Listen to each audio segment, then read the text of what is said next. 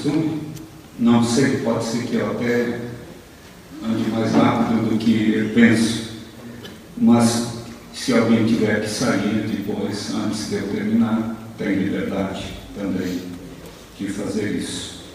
Mas eu queria falar hoje, aproveitando bem o tempo, sobre. Nós temos muito falado sobre vida e obra de Jesus. Né? Todos sabem de cor o efeito da vida e da obra de Jesus. Mas eu quero falar hoje sobre a vinda, não vida, mas a vinda e obra do Espírito Santo. E quando eu comecei a estudar sobre esse assunto, me veio um grande temor no coração, porque eu pensei, ensinar sobre o Espírito Santo, quem sou eu? Uma coisa que me sentia assim tão longe de tudo isso. Mas depois que eu tive uma experiência caminhando ali no prédio, eu senti mais liberdade de falar sobre isso. Eu contei para os irmãos aqui, vou repetir só para lembrar. alguns eh, já sabem algumas coisas que eu vou falar, outras são recentes, mas algumas são de talvez algumas semanas atrás ou meses. Ministrei sobre isso na casa do Acélio, na casa do Paulo e na casa do Moacir, falando sobre o Espírito Santo. Se ficar muito repetitivo, mas eu penso que a repetição é uma grande bênção, porque ela nos ajuda a compreender melhor as coisas de Deus. E naquela minha caminhada eu tive uma experiência primeira na minha vida semelhante àquela. Estava caminhando e de repente eu escuto passos. Na minha frente não tinha ninguém, olhei para um lado, para o outro, ninguém, parei e olhei para trás, ninguém. Digo, ué, será que eu estou ouvindo coisas? E continuei andando, caminhando, naquilo todos os dias. E eu estava caminhando e falando com o Espírito Santo. Estava orando ao Espírito Santo. Comecei a aprender isso, a, a exercitar essa oração de conversar com o Espírito Santo. E eu continuo caminhando e de repente de novo passos. Olho de novo para os lados, ninguém, olho para trás, pensei que talvez era algum trabalhador ali do prédio que estava atrás de mim? Ninguém. E aí eu disse, Senhor, o que tu estás querendo me mostrar? Aí veio a voz do Espírito Santo, falando no meu homem interior, dizendo assim: Eu fiz você ouvir os meus passos, para que tu soubesses que quando tu falas comigo, eu estou atento ao que tu estás ouvindo e desejo falar contigo. Ah, acabou comigo. Foi. E, só que eu, eu não tinha uma palavra, mas Senhor, onde eu posso encontrar na Escritura que essa voz interior poderia me guiar? E aí o Senhor me mostrou Isaías capítulo 30 e versículo 21.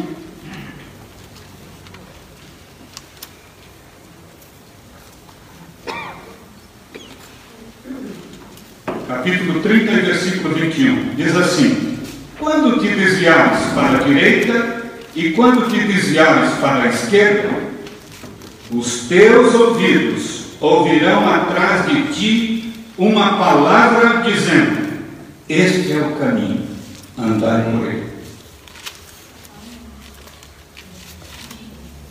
E eu caminhando às vezes, fazendo exercício na academia, às vezes eu estou sozinho, quase sempre, e eu comecei a exercitar falar em línguas. Estou aqui sozinho, se alguém me ver e chega desprevenido, vai achar que eu estou meio louco.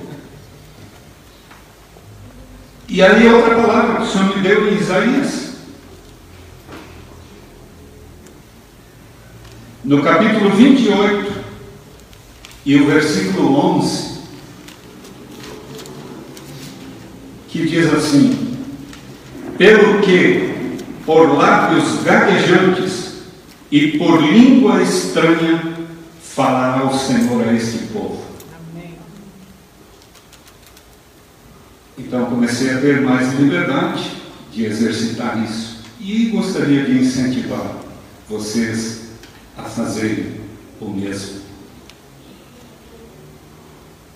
Eu vejo Paulo, quando escrevendo aos Coríntios, ele chega a dizer a eles, olha, e repreendeu eles, dizendo, olha, vocês estão tão empolgados naquilo que receberam da parte de Deus, e eles estavam tão orgulhosos daquilo que eles tinham recebido, do falar em línguas, do profetizar, que eles estavam atrapalhando as reuniões.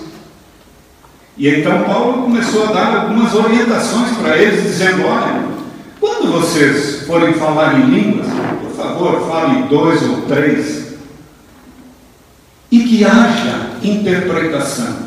Se não houver, fale consigo e com Deus, porque na verdade as línguas são para edificação própria, a não ser quando a interpretação se torna já uma palavra profética de exortação ou de consolação ou algo semelhante. Mas é interessante que no mesmo livro que ele traz essas normas para a igreja de Corinto,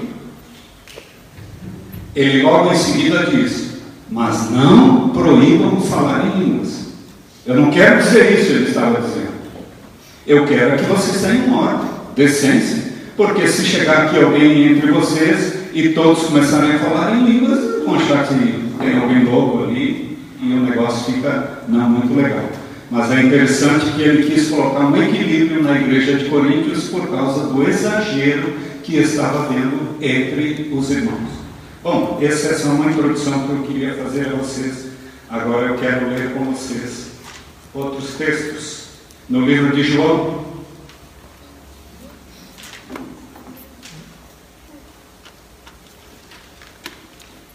no capítulo 14 de João,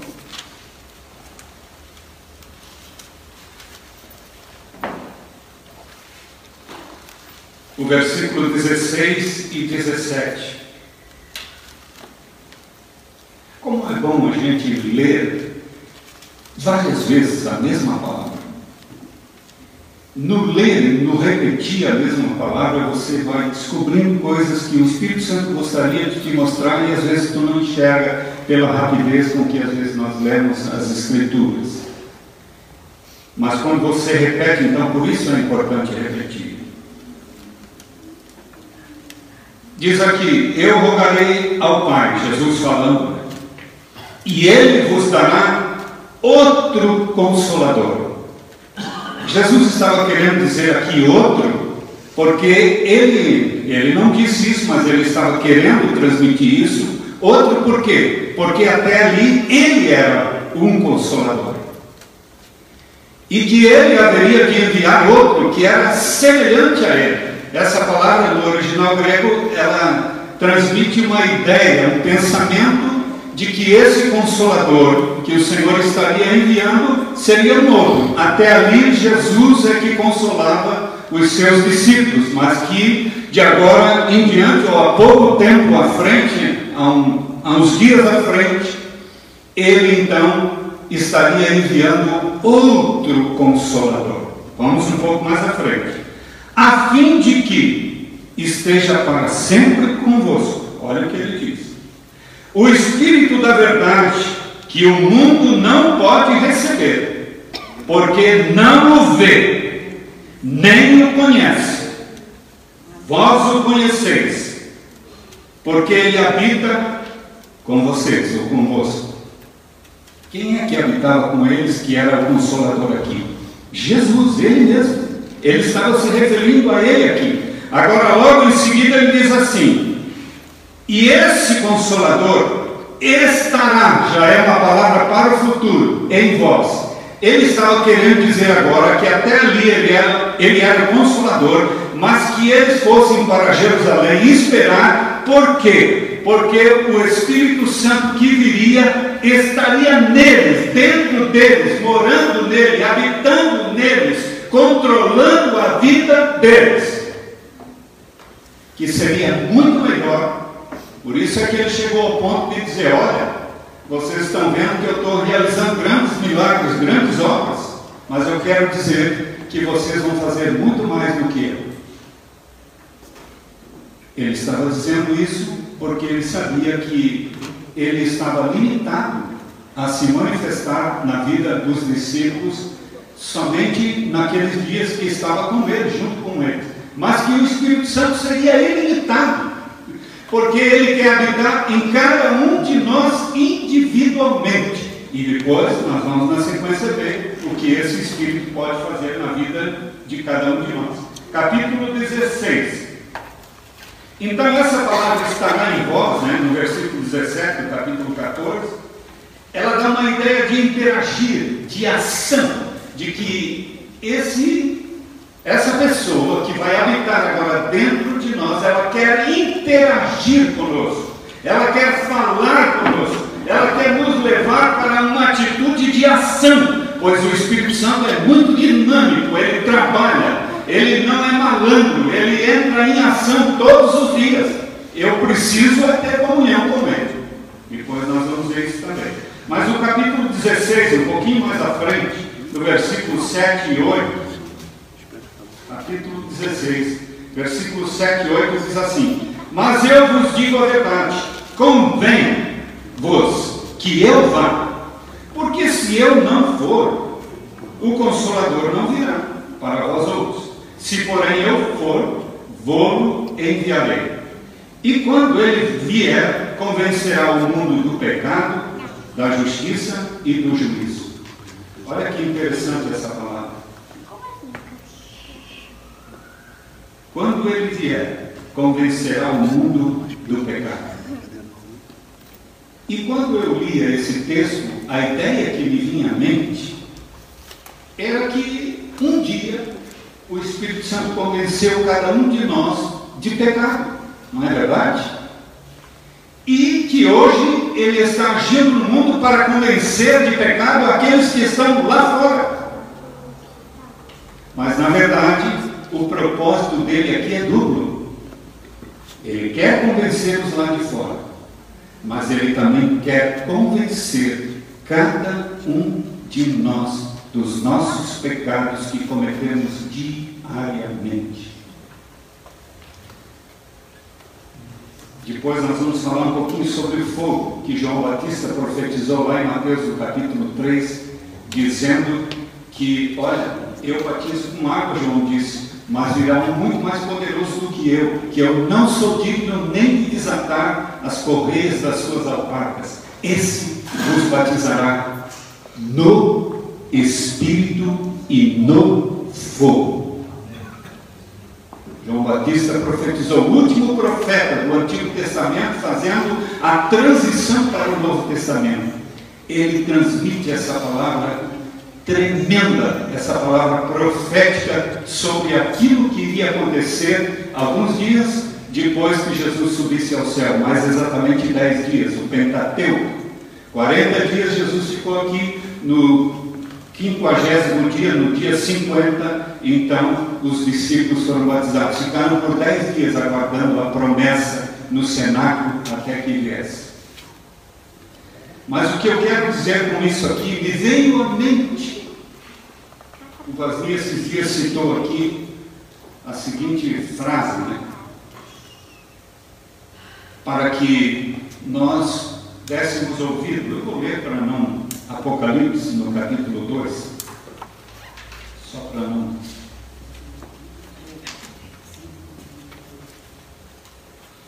Diz assim, eu vou ler um dos versículos das sete cartas somente, que é uma frase repetida em todas as sete cartas.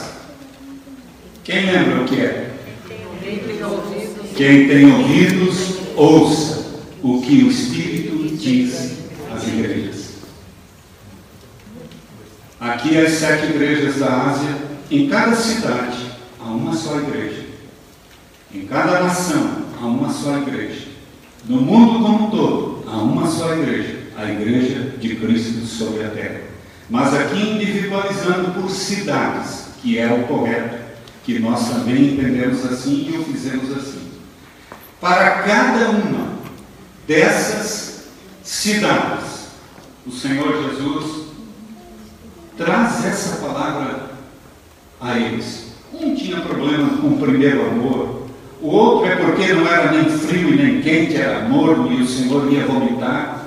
Mas a todos, igualmente, né, tinha uma só delas, né, chamada Filadélfia, que ele não teve nenhuma palavra contrária, né, nenhuma palavra de pecado para eles. Mas ao mesmo tempo, ele disse para eles o seguinte: Olha, eu venho sem demora, no capítulo 3 e no versículo 11.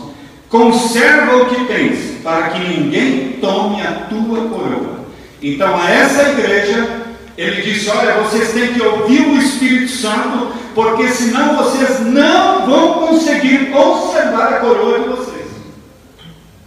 E para os outros, ele disse: Olha, vocês precisam se arrepender o Espírito Santo está falando com vocês e vocês não estão ouvindo. Por quê? Porque até agora vocês não se arrependeram. Mas vocês precisam ouvir essa voz interior dentro de vocês. O ouvido de vocês interior do Espírito, ele está bloqueado e vocês precisam ser curados disso.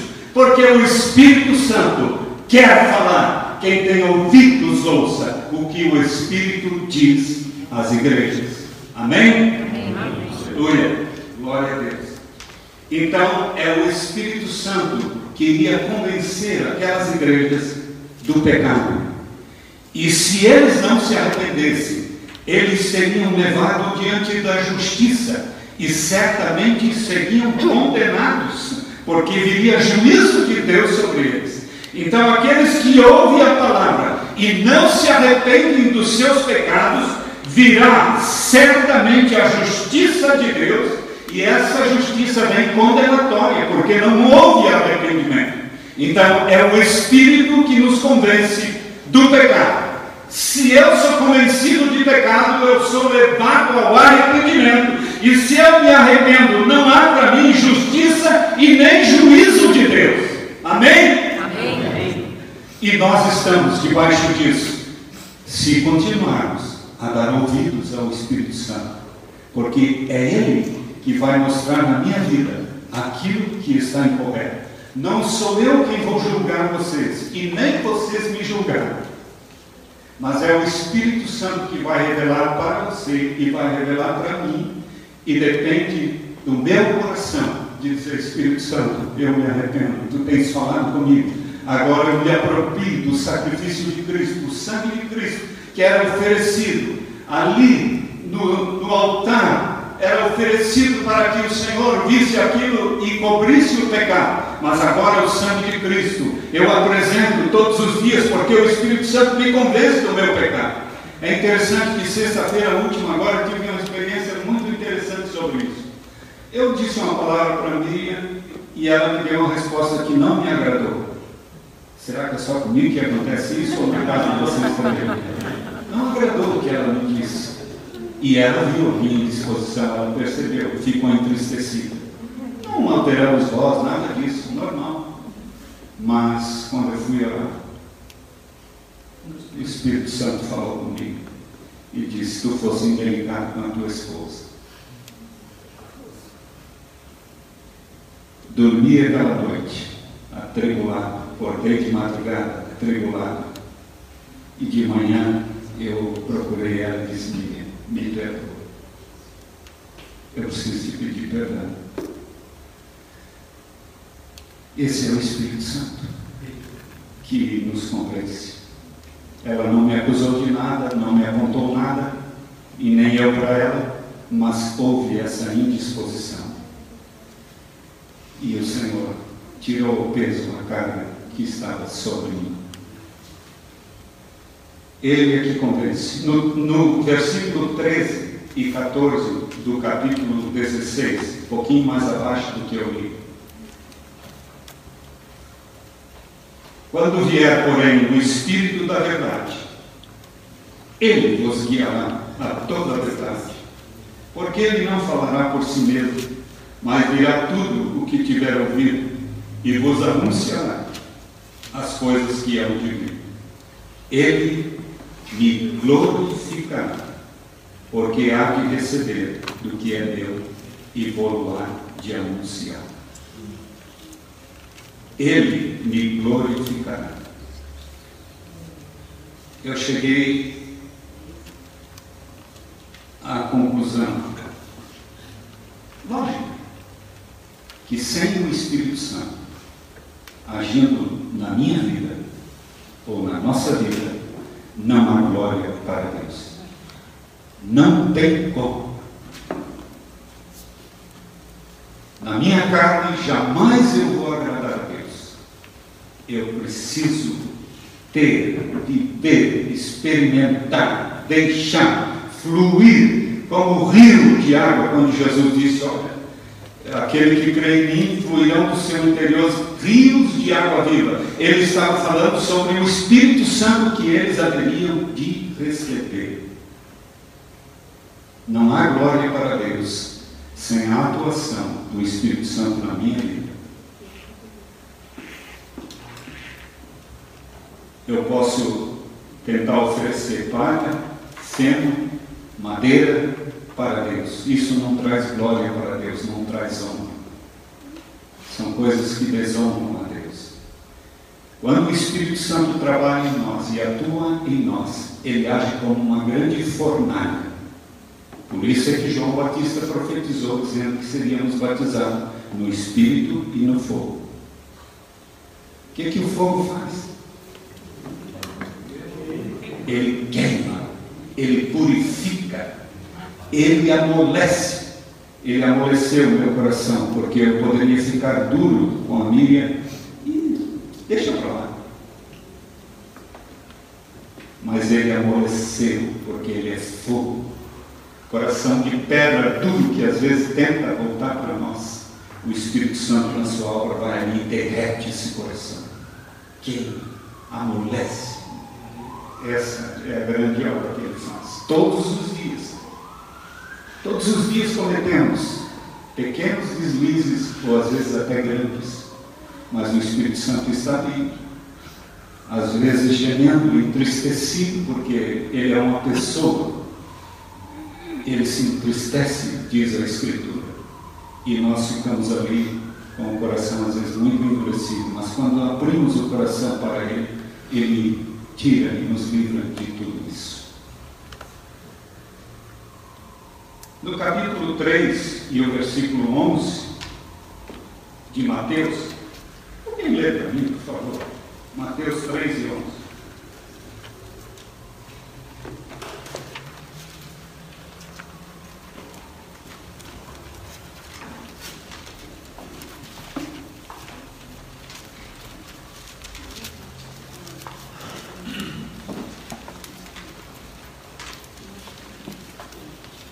Eu, em verdade, vos batizo com água para o arrependimento, mas aquele que vem após mim é mais poderoso do que eu.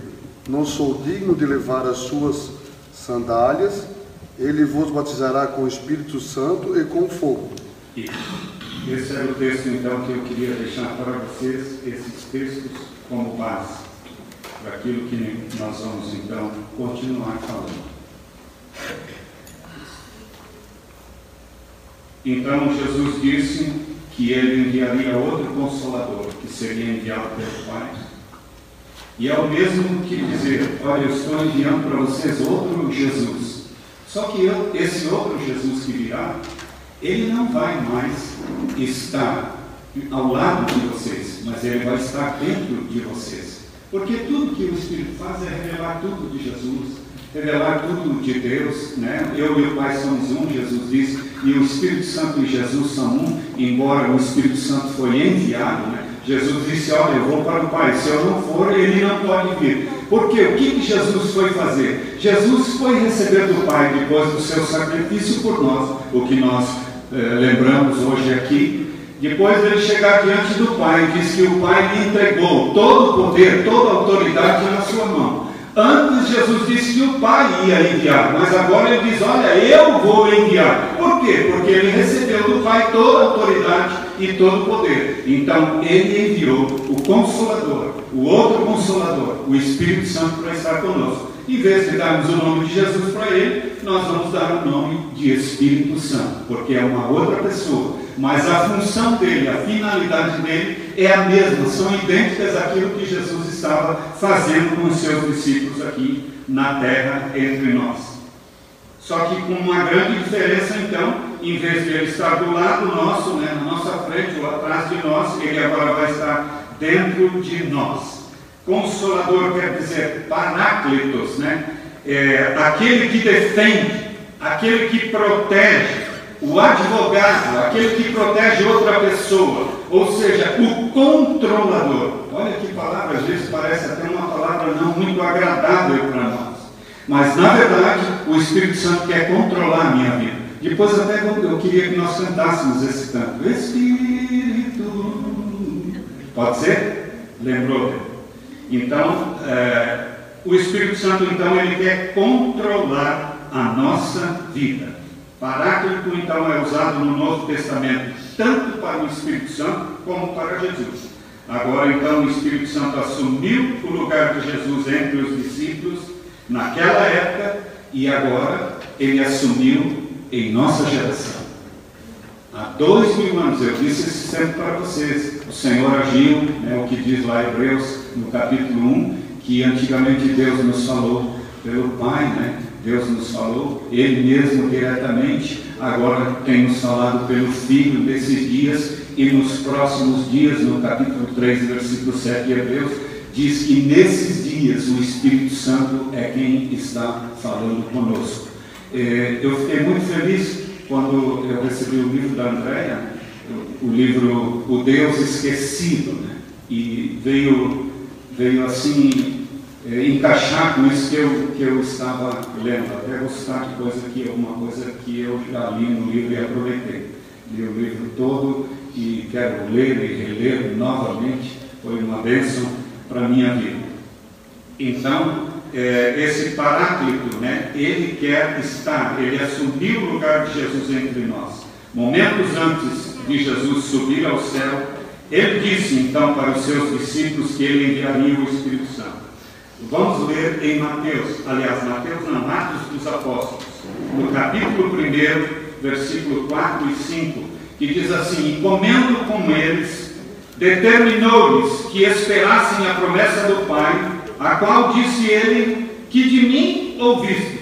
Porque João, na verdade, batizou com água, mas vocês serão batizados no Espírito Santo não muito depois desses dias.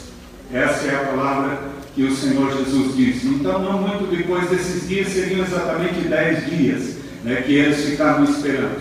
E me veio à mente essa semana né, a expectativa que esses homens e mulheres ficaram ali, aproximadamente 120 pessoas, no cenáculo, eh, debaixo de uma ordem de Jesus. Né? O que, que eles estavam esperando naquele lugar? Né? Será que ia entrar um homem pela porta onde eles estavam? Será que vinha uma pessoa estranha de uma outra nação? Alguém que eles nunca tinham visto nem conhecido? E diz que de repente, ali no capítulo 2, diz que de repente veio do céu um som como de um vento impetuoso né, ao cumprir-se o dia de Pentecostes, estavam todos no mesmo lugar. E veio aquele vento impetuoso que encheu toda a casa, onde estavam durante dez dias ali, e estavam tão cansados que disse que quando ele veio eles estavam assentados. e apareceram, distribuídas entre eles, línguas como de fogo, e pousou sobre cada uma deles, e todos ficaram cheios do Espírito Santo e passaram a falar em outras línguas, segundo o Espírito lhes concedia que falassem. Aleluia. Cumpriu-se a palavra de João Batista que havia profetizado que o Espírito Santo viria sobre eles como fogo, uma língua de fogo.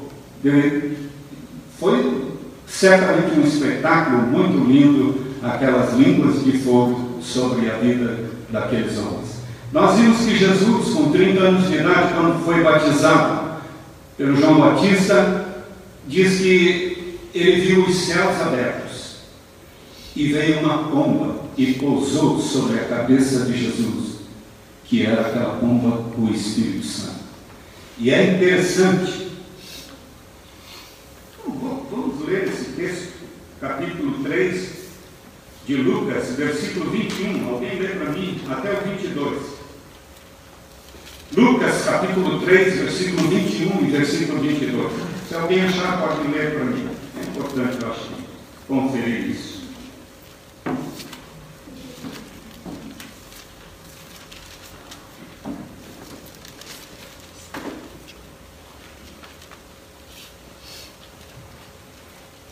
E aconteceu que, como todo o povo se batizava, sendo batizado também Jesus, orando ele, o céu se abriu.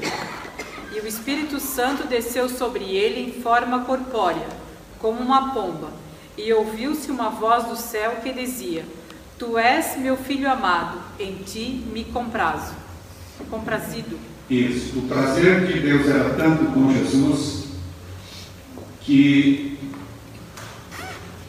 Senhor decidiu, naquele momento, naquela hora, a gente não sabe bem porquê, por que Jesus já não recebeu o Espírito Santo?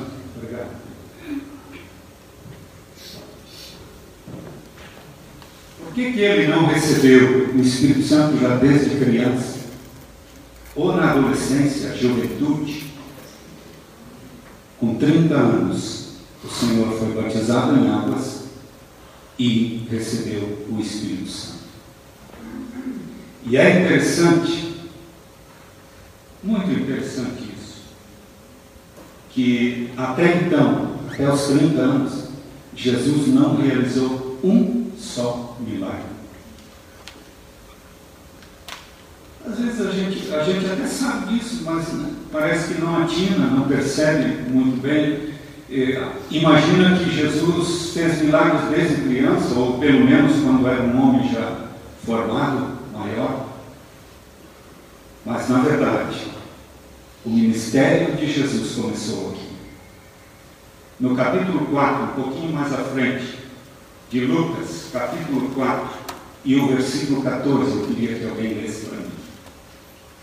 Olha que diz assim. do Espírito Santo voltou Jesus para a Galiléia e a sua fama correu por todas as terras em derredor. Isso. Então, diz ali que na virtude ou no poder do Espírito Santo, agora Jesus começou a andar e a agir. E no versículo 18 e 19, alguém lê para mim o mesmo capítulo, Lucas. O Espírito do Senhor está sobre mim, porque ele me ungiu para pregar boas novas aos pobres. Ele me enviou para proclamar liberdade aos presos e recuperar a vista aos cegos para libertar os oprimidos e proclamar o ano da graça do Senhor. Isso. Então vocês percebem que naquele momento Jesus cumpriu a palavra profética de Isaías, não antes dos 30 anos, não antes de ser batizado e vir o Espírito Santo sobre ele. Mas nessa hora, nesse momento em que o Espírito Santo estava sobre a, vida, a sua vida, ele disse: agora chegou a hora eu manifestar o poder de Deus na força do Espírito Santo. Por quê? Porque até 30 anos de idade, Jesus, claro que depois ele continuou também sendo homem, só que com uma grande diferença. Agora ele tinha um poder imensurável à sua disposição Por isso ele não realizou nenhum milagre antes dos 30 anos de idade. Por quê? Porque o, os milagres, o sobrenatural de Deus, ele só é ativado no poder do Espírito Santo. Jesus, antes dos 30 anos, ele não poderia operar milagre nenhum, porque o Espírito não estava sobre ele. Então, todos aqueles que conseguem, através do seu viver, manifestar o sobrenatural de Deus, é porque há a vida do Espírito Santo habitando e agindo na vida dessa pessoa. Sem o poder do Espírito Santo, não há sobrenatural. Não tem como. E é interessante que nós vamos ver depois acontece a mesma coisa com os discípulos. Aquilo que havia limitação sobre a vida de Jesus, também com os discípulos. Antes deles não serem cheios do Espírito Santo, eles não realizaram milagres e proezas, a não ser por duas vezes quando o Senhor agora, cheio do Espírito Santo, ele chama os doze, lá em Lucas capítulo 9, ele chama os doze e dá a eles autoridade sobre os demônios, sobre curar os enfermos, e eles vão e fazem, mas na autoridade, no envio de Jesus, debaixo do Espírito, da força que havia em Jesus, eles concretizaram a vontade de Jesus, realizando milagres. Era como se fosse um teste para eles. Logo em seguida, no capítulo 10, ele envia novamente os 70 discípulos. E ali acontece um negócio muito interessante, porque os discípulos voltam, é só essas duas vezes que eles realizam prodígios, pelo motivo de que eh, eles também estavam limitados, porque o Espírito Santo ainda não havia vindo, Jesus precisaria subir e enviá-lo, pedir autorização ao Pai, o Pai lhe dá todo o poder, toda a autoridade, e ele agora, através do Espírito Santo, quer conferir aos seus discípulos esse poder. Então os discípulos voltam todos felizes, contentes, dizendo assim: Senhor, os demônios se submeteram a nós. Olha que, que tremendo isso. Os enfermos foram curados. E aí Jesus traz uma palavra de advertência a eles. E essa palavra, Deus tem falado muito comigo. E o livro também tem compartilhado isso conosco. Esses homens ficaram todos animadinhos, porque eles achavam. Vamos ler Lucas capítulo 10.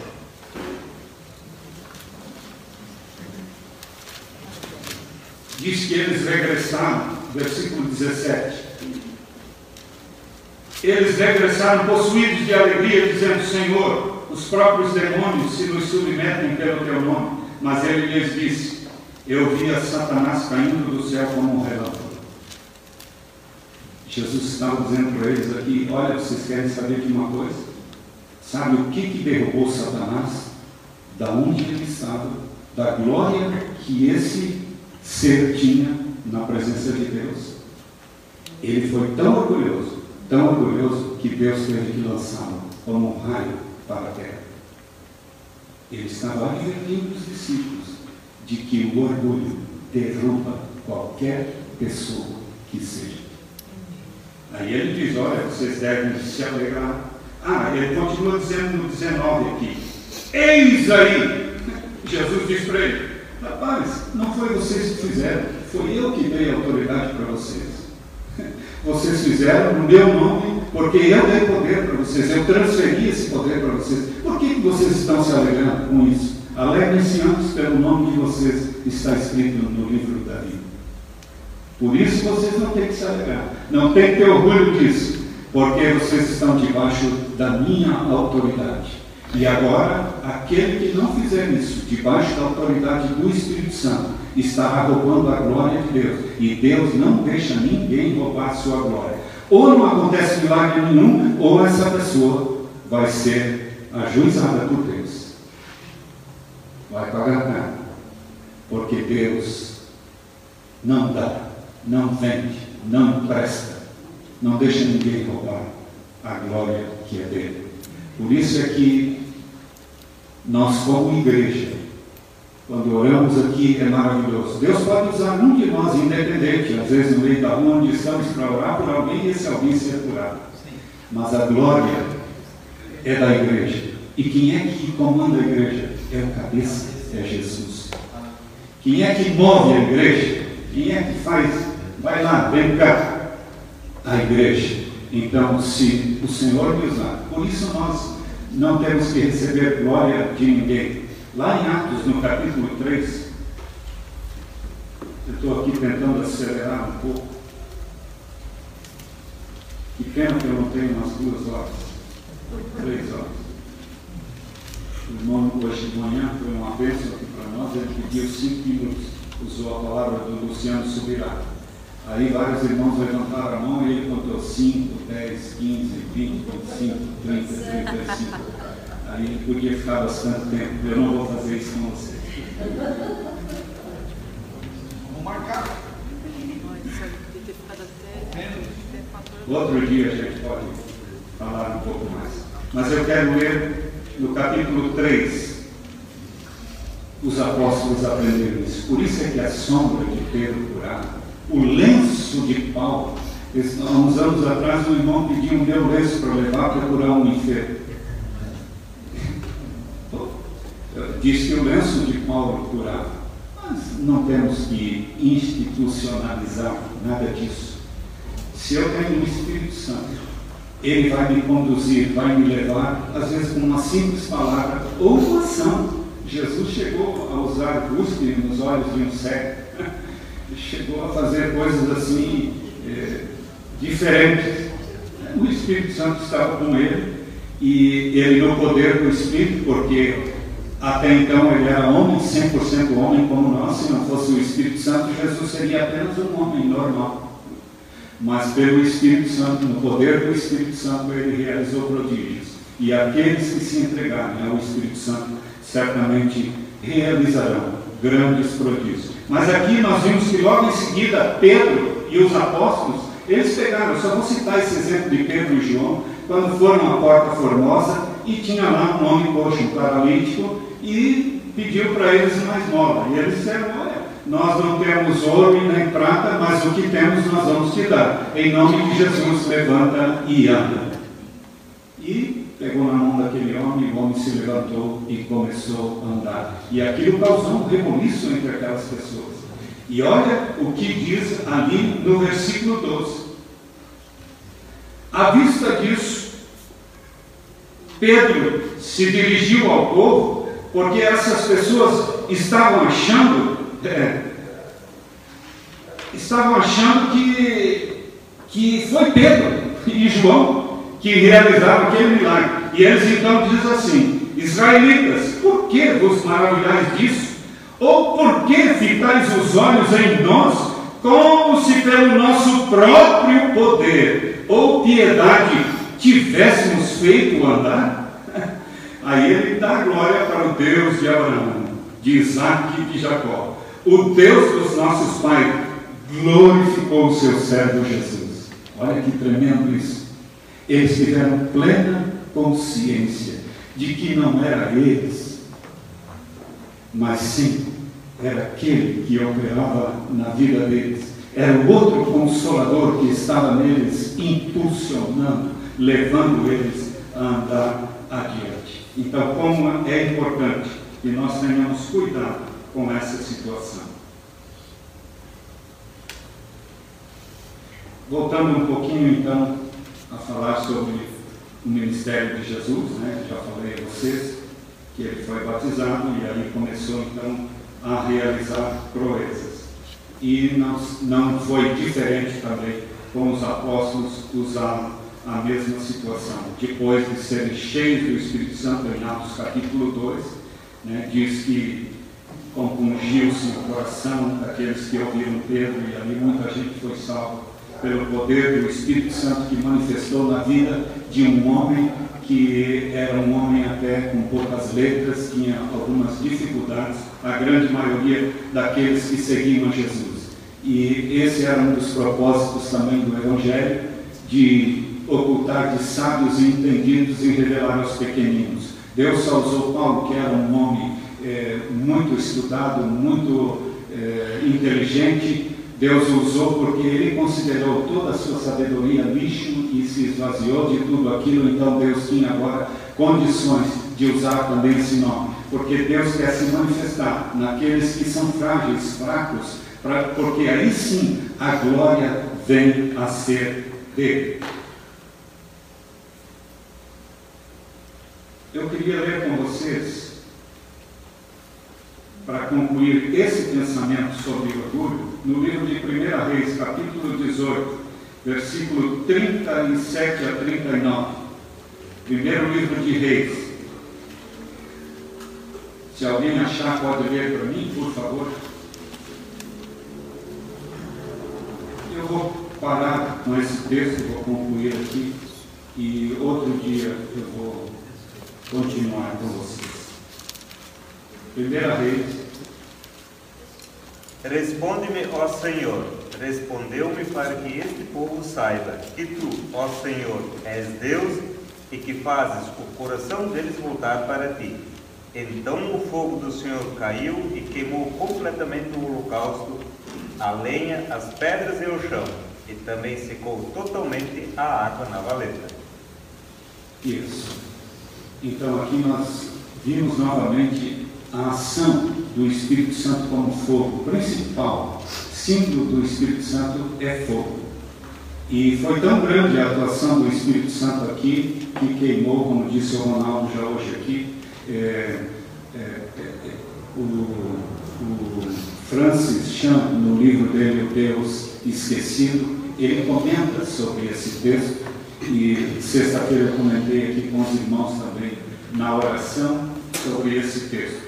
Mas o que eu achei interessante aqui é que Elias, ele lançou um desafio para os profetas de Baal e os profetas de Raabe também, que no final deu um som a 850 profetas que foram eliminados.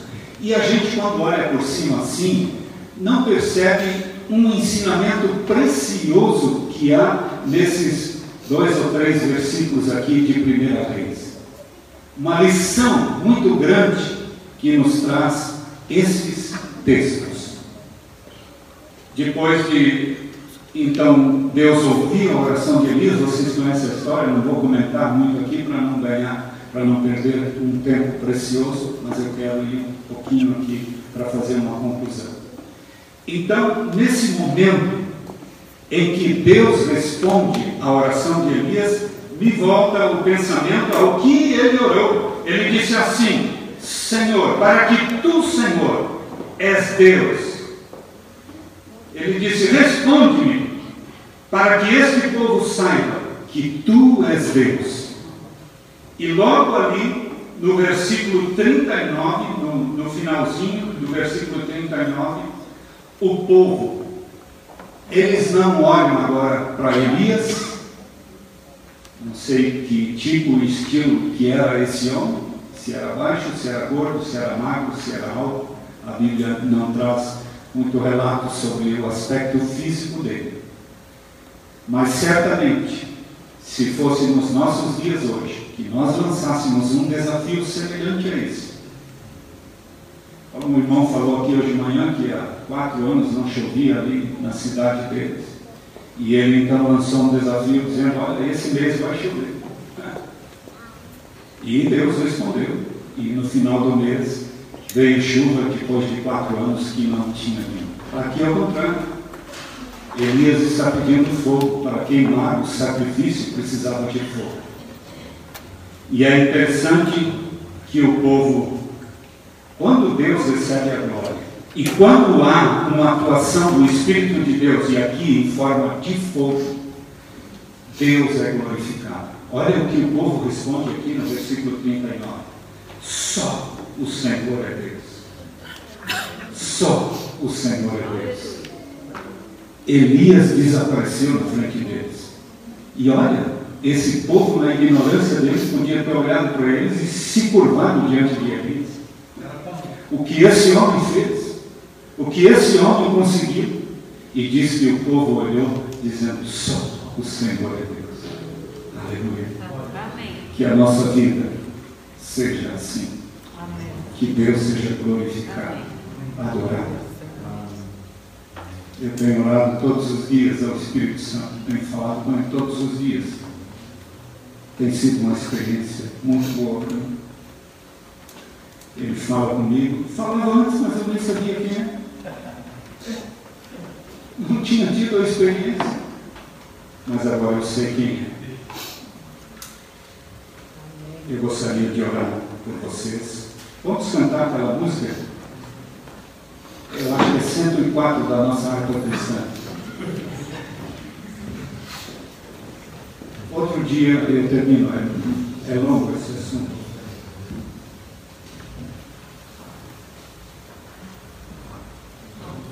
Queria que vocês ficassem de pé e fechassem seus olhos, baixassem sua cabeça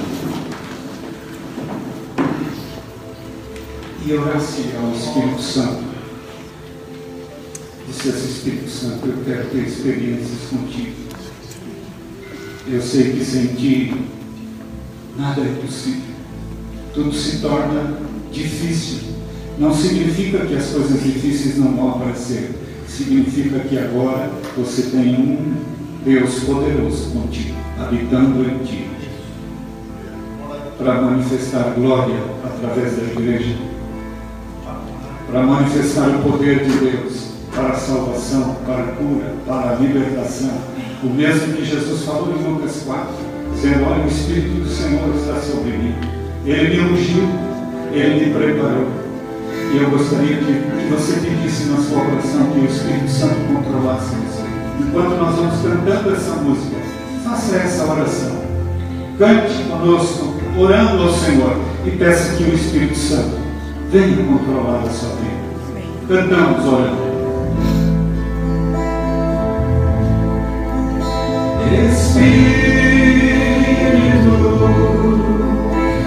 Espírito